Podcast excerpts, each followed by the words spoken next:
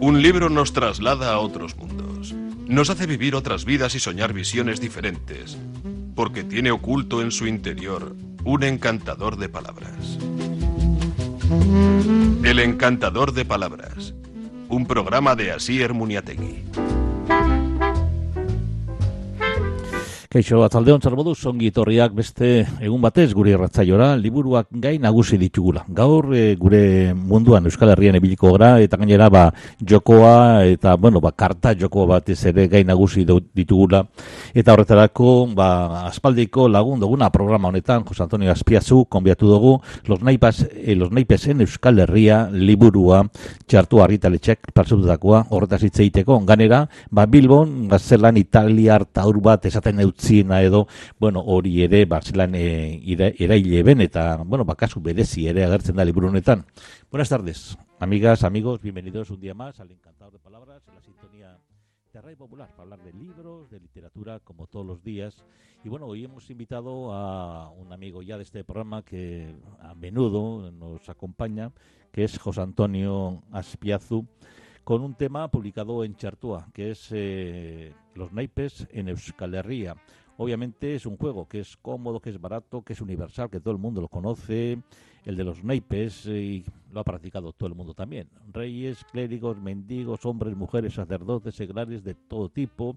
Eh, y como todo juego, pues si hay dinero por medio es cuando empiezan los problemas, entonces también quizás las trampas, la violencia. En ese sentido, pues en los archivos se encuentran pues datos sobre esas prohibiciones, sobre multas, sobre sentencias y José Antonio Espiazu, siempre fiel a su vocación, pues ha indagado siempre en esos estudios de la historia y saca a la luz este libro, Los naipes en Euskal Herria, muchísimos documentos inéditos que nos hablan de la presencia de las cartas en nuestros siglos, prácticamente desde el 1500 y pico, 1551 ya hay temas de, de los naipes, si no me confundo, 1557 encontramos los pleitos, como decimos.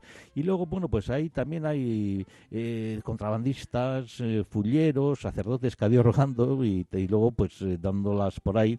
Y sobre todo, pues hay un caso que destaca por su espectacularidad, que es la cantidad de información que aporta. Es el asesinato de un tauro italiano en Bilbao. También hablaremos de ello.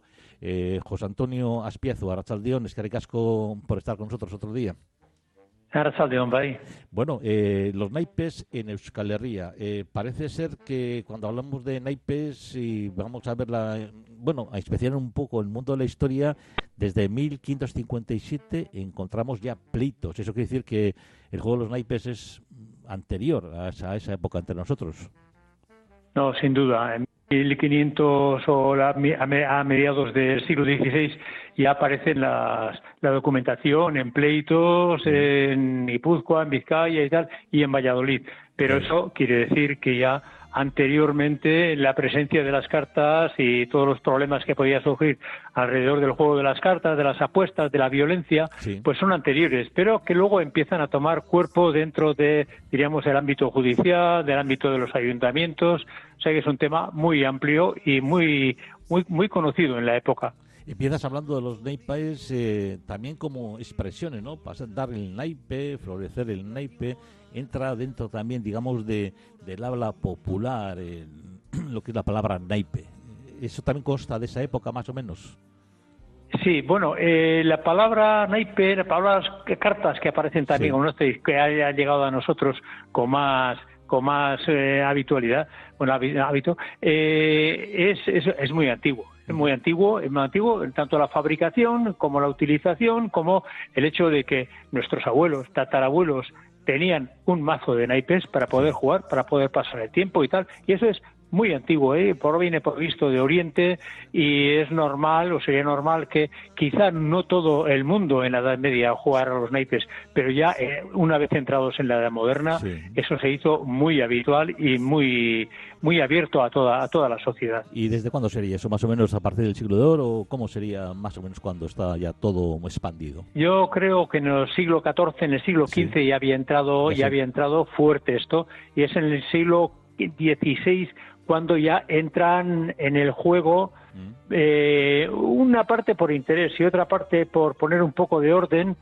en las autoridades, las autoridades. Pero dentro de las autoridades podemos entender también aquellos señores, incluido el rey, al cual le interesaba, como se vendía tanto los, las cartas, le interesaba monopolizarlas o sea, hacer un monopolio para decir lo que yo eh, que jueguen, pero yo los voy a vender. Y luego trataré de poner reglas para que no se excedan eh, en el dinero, en las peleas, para que no influya en la miseria que puede generar para las familias.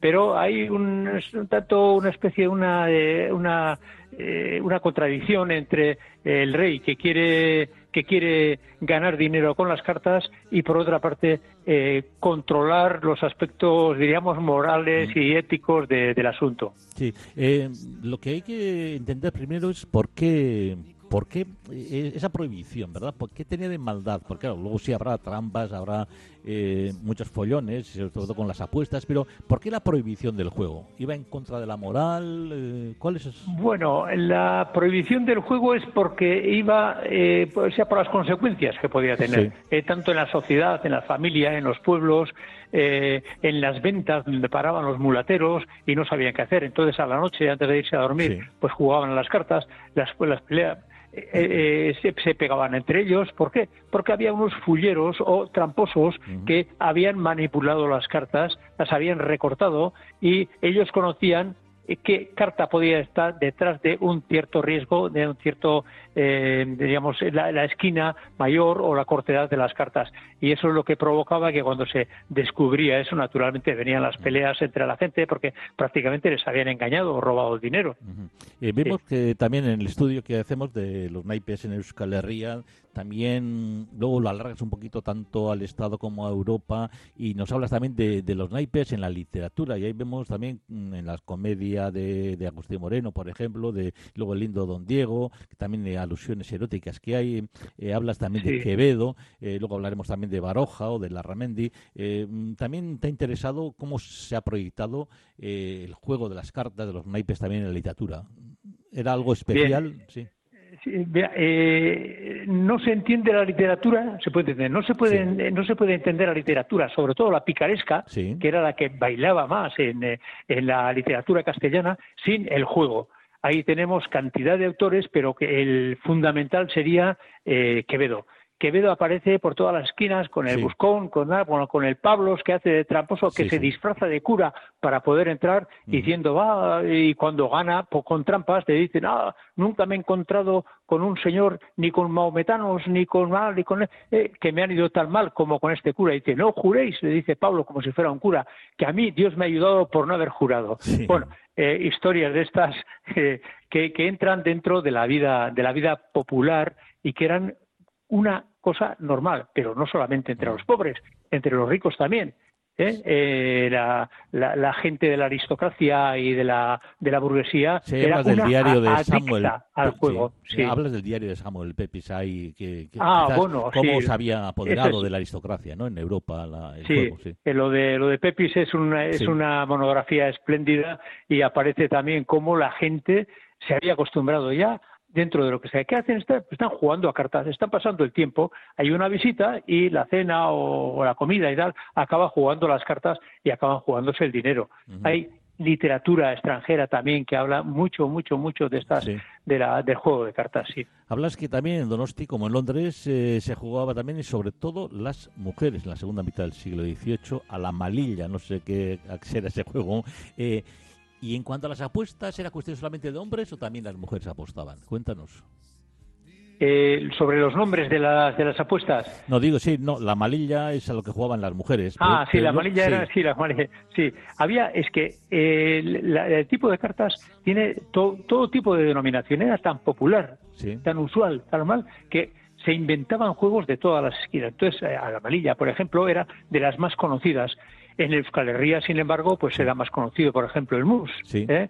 Como has dicho, eh, la Ramendi dice, va, es muy interesante por los quiños que se pasa, por el morrito que pone, que, o sea, por las trampas que se pasa uno a otro, trampas de juego, naturalmente, ¿eh? naturalmente. y luego, pues... Habla de, en 1754, quiere decir que hasta entonces mm, había mus, no había mus, es, a partir de ahí cuando se conoce la existencia del mus. Eh, bueno, él dice, él dice que el mus es el juego más popular más sencillo, más sencillo y más agradable porque las trampillas pues no, no iban más allá. ¿eh? Luego podían eh, las, trampas se podían convertir en auténticas trampas si ya los fulleros habían cambiado la estructura de la carta o de los cartonajes de las cartas, pero si no, pues no, no había mayores problemas. Pero ahí se ve cómo jugaban incluso la, nigromancia, ¿eh? las cartas que diríamos eh, que hacían leer a pitonisas creyendo que aquello pues podía servir para descubrir pues algún asunto oculto Sí, hay un capítulo dedicado a eso. Eh, quisiera entrar en el tema de las mujeres libres, las de Marquina, ¿no? Aquellas que ah. laboreaban eh, el, hino, el, algodón en este caso, solteras o viudas que habían conseguido un estatus económico. Bueno, y bueno, ahí parece eh, que, bueno, María Esperanza de hablar. Es curiosa. Cuéntame. Sí, es curiosa la presencia, la presencia de las mujeres en las cartas. Algunas veces como apaciguadoras ¿eh? entre los hombres se podían pegar, entonces las mujeres podían aparecer, pues aparecer, eh, apaciguando a los que estaban jugando y jugándose la pasta y todo eso. Pero hay otras que aparecen como eh, en Oyarzún, donde las mujeres se creen con tanto derecho como los hombres a jugar como los hombres, ¿no? Y entonces están jugando en varios barrios, pero están jugando ese dinero de la familia. Y los maridos dicen, esto no puede ser esto no puede ser, esto vamos allá, van donde el alcalde para que diga que prohíba. Bueno, este lo prohíbe. Van donde el cura y el cura en el púlpito dice, las mujeres no pueden jugar porque está una mala cuestión para las familias y tal. Y las mujeres dicen, nosotros tenemos tanto derecho a jugar como los hombres. Y se enfrentan a las autoridades eclesiásticas y civiles y a su marido y siguen jugando. Y vino el caso de Marquina también es muy curioso porque cada vez el concepto de mujeres libres. De mujeres libres yo me encontré hace mucho tiempo ya eh, en cuanto al trabajo de la, del lino y del algodón.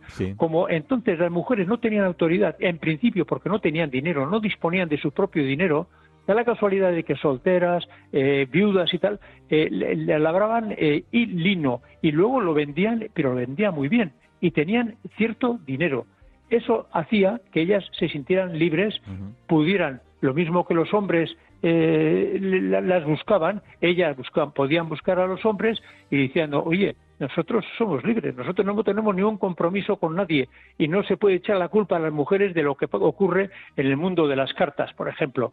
Eh, como, como última anécdota es la cuestión de la famosa eh, Catarina de, de Catarina de Erauso, sí, la que se escapó del ah, convento de San Bartolomé de Donostia, que se fue a América, fue soldado y fue, estaba, naturalmente estaba, eh, vivía como un hombre, soldado como, un que llegó a, tener una categoría dentro del ejército, pero también se le ve jugando a cartas y en, en, un, eh, en un episodio eh, se ve cómo se enfrenta a, alguien que le está pidiendo algo y lo, lo, mata. Sí, sí, sí. ¿Eh? Lo mata. Luego su hermano casualmente, ¿no? Su hermano es casualmente luego quien la salva dice tú escápate. Exactamente. se lo dice en euskera más para que se pueda. Y, sí, escápate que te van a pillar. Eso sí.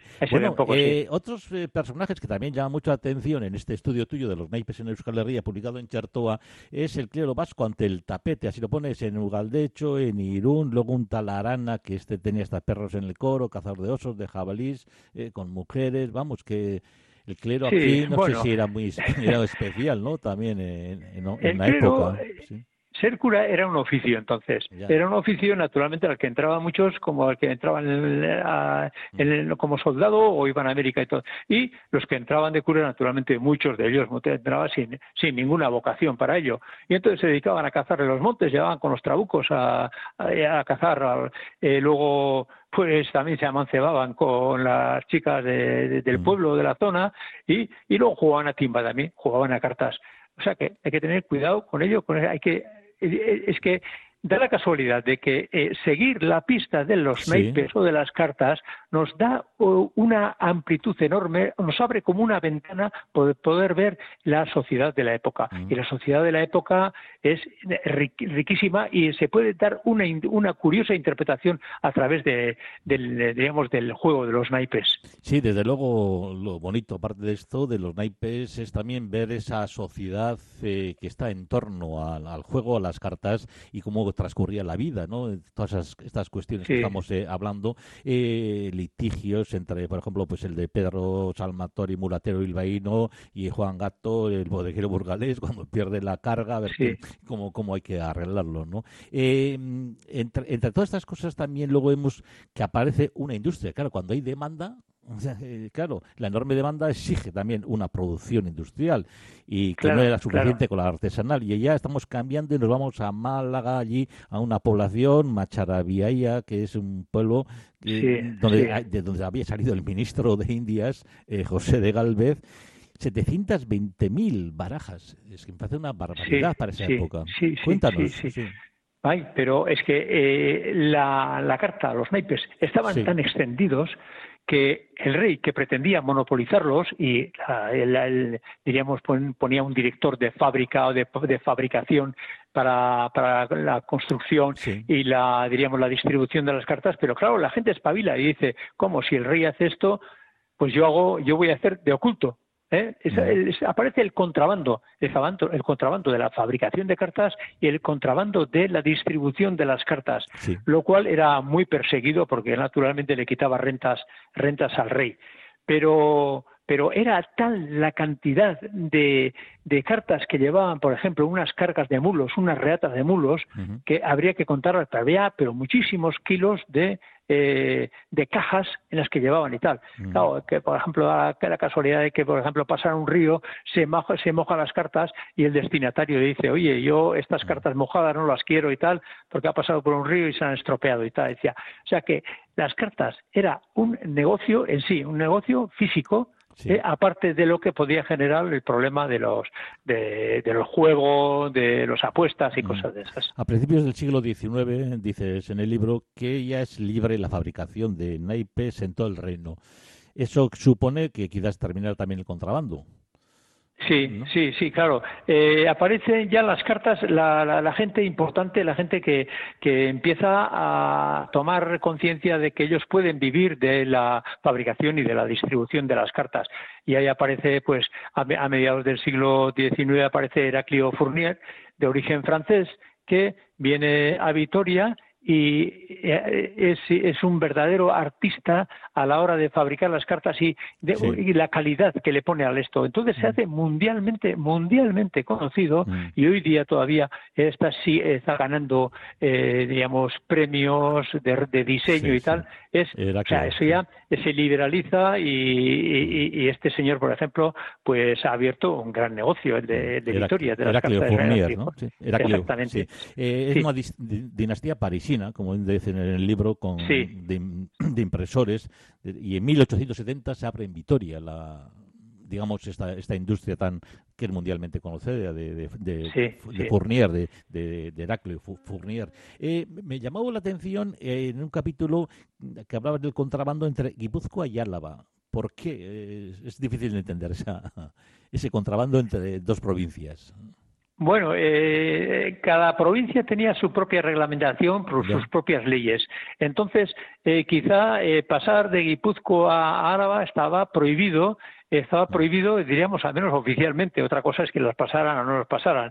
Pero muchas de las cartas, por ejemplo, que venían por de Francia, procedentes de la fabricación, de fabricación francesa, pasaban por aquí, pasaban por Segura, San Adrián, la famosa cueva de San Adrián, y querían introducirse en Álava. Y decíamos los alaveses, oye, vale, que nosotros también tenemos nuestro propio negocio mm. y no necesitamos que vengan los franceses a, a venderles unas cartas que aquí, pues, suponen un negocio auténtico. Mm. Sí. Hay también cartas, eh, al parecer que pueden ser falsas, como las que hacía Felipe Sutet, maestro fabricante de cartas, y luego están, bueno, pues los naipes falsos que eran común entre los distintos taures y ahora, por ejemplo, de los San, Martínez en Vergara en 1774. Sí. O sea que también en esa época ya había todo el trapicheo de, de hacer eh, temas falsos. Y, cuéntanos un poquito. Sí que no hacía falta no hacía falta ser un taur importante eh, un, eh, un tramposo importante para poder eh, vender cartas de, de trampa porque vender quiere decir vender el invento de.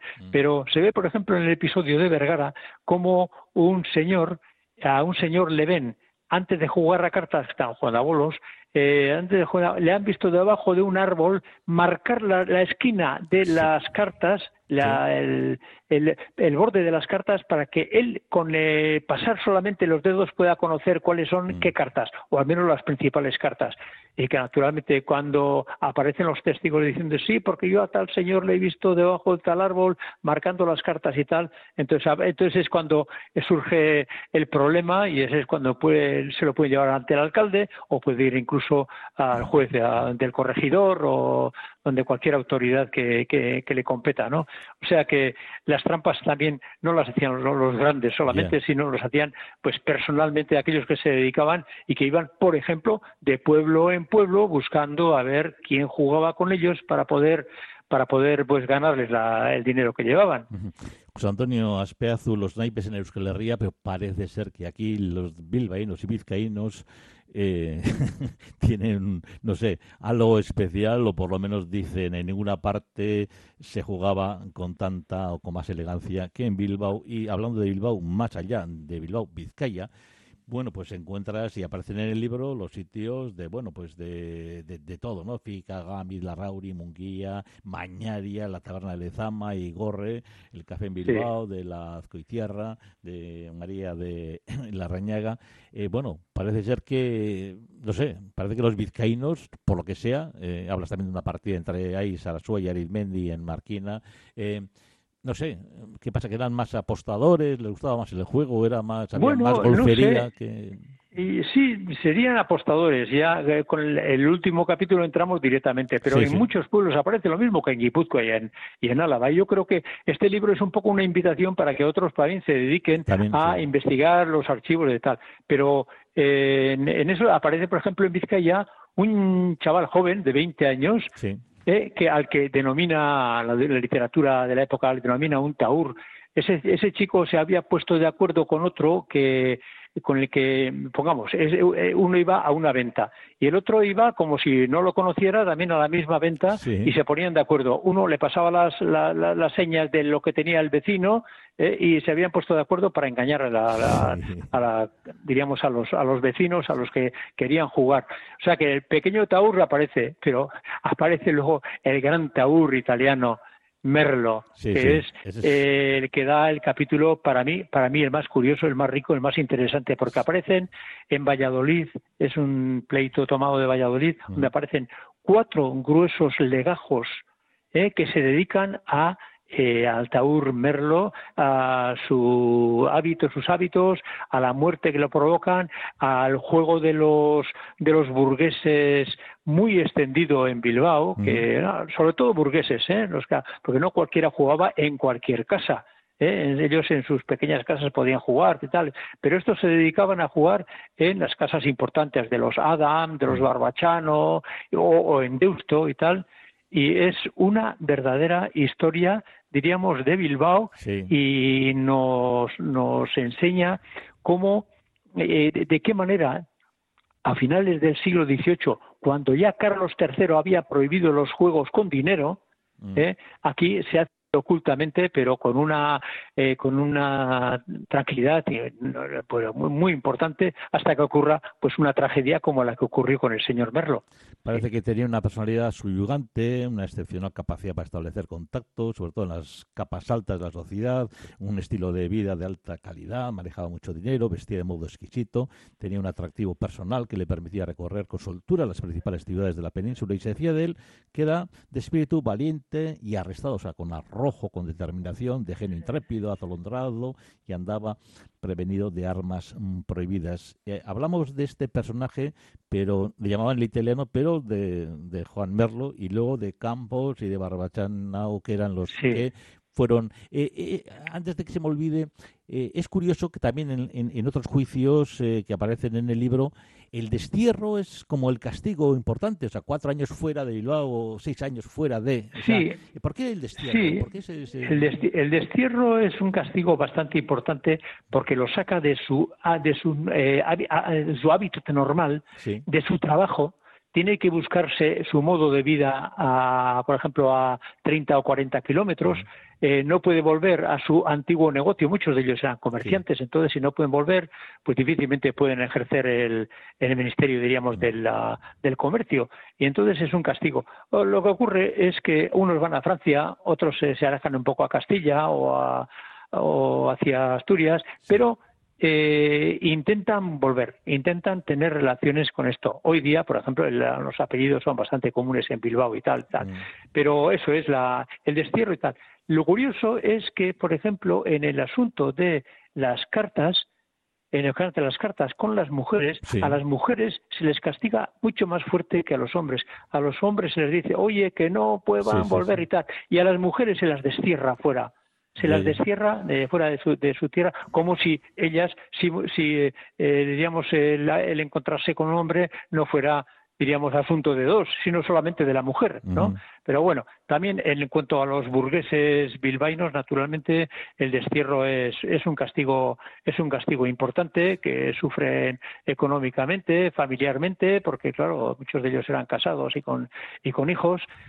O sea que el, el, Merlo este, que era conocido en toda España, que era un señor, una especie de condotiero que vestía muy bien, eh, del cual se sabía que llevaba pequeñas, pequeños pistoletes o armas en, en, los bolsillos y tal, y seductor, seductor, era capaz de conocer. Mucho éxito. Pero tuvo la mala suerte de que eh, cuando iba a ir a San Fermines para jugar con la gente de Pamplona o de, de, fuera que venía a los San Fermines de Pamplona, pues le, le, dijo a un compañero, a uno de los que jugaba, diría, oye, si tú me preparas eh, unas partidas de carta con conocidos tuyos y tal, yo cuando vuelva de San Fermines, que voy a ganar dinero, porque tengo un método infalible para ganar dinero, eh, yo la mitad te lo doy a ti. Fíjate qué mitad sería la que iba a dar, pero bueno, eso es lo que le, imagina. Entonces, este chico dice, jo, mañana este señor va a ir a Pamplona, a Iruña, a jugar a, a, Y entonces mis compañeros eh, se van a quedar sin el dinero. Entonces, eh, eh, confiesa a los compañeros que dicen que este señor tiene, el Merlo tiene unos, eh, unas trampas ya adquiridas y que malgana el dinero. Tal dos de ellos, para Blanco y Barbachano, Blanco y Barbachano van a San Nicolás, precisamente al lado de la iglesia donde actualmente está el Banco de Bilbao. Eso es. Eh, van a, a, la diríamos a la posada, que era la más importante en aquellos tiempos donde eh, de, Bilbao. Y había muchas posadas, es, eh, increíble que lo, bonito que queda en el texto eh, cuando describes la calle Ascao, San Nicolás, las posadas que había, esa tan importante que luego sería sede del BBV ahí en, Exactamente. es una pequeña historia, pequeña historia del centro de la, del meollo de, de Bilbao. Es cuando vienen entonces, van allá y le dicen, oye, venimos no a devolverte lo que nos has prestado para poder seguir jugando, sino para que nos devuelvas lo mal ganado. Lo decían en una palabra, ¿eh? lo mal ganado. Y entonces él, italiano, dice, bueno, esto no puede ser, yo no sé qué, yo han hecho trampas y tal. Bueno, total, se enzarzan entre ellos y aparecen las pistolas, una, un tiro le pega en el muslo y otra le pega en el pecho y lo matan. Y es cuando se genera toda, eh, todo el pleito enorme que va hasta Valladolid, los dos eh, culpables van en Valladolid en grandes carrozas, tardan seis días en marchar allá y es lo que nos deja a nosotros como testimonio de todo ese mundo del juego, de las cartas, de, sobre todo de la burguesía bilbaína. Bueno, pues ahí está, los naipes en Euskal Herria, hemos acabado el tiempo. José Antonio Aspiazu incluye el asesinato de un taur italiano en Bilbao, Chertoa, todo lo demás está en este libro que podéis comprar, leerlo, disfrutar como hemos disfrutado nosotros con su lectura aquí en el Encantado de Palabras. José Antonio Azpiazu, berriz ere eskerrik asko zurenagitik eta urren arte. Aio, aio. Bai, urren arte, agur, bai, agur. Eta zuei guzti ere, bi arte, talde usten izenean, hasier harmonietekin aurra zuen. Jainko lagun, musu handi batez, aio, aio. Esan sentitzen dudana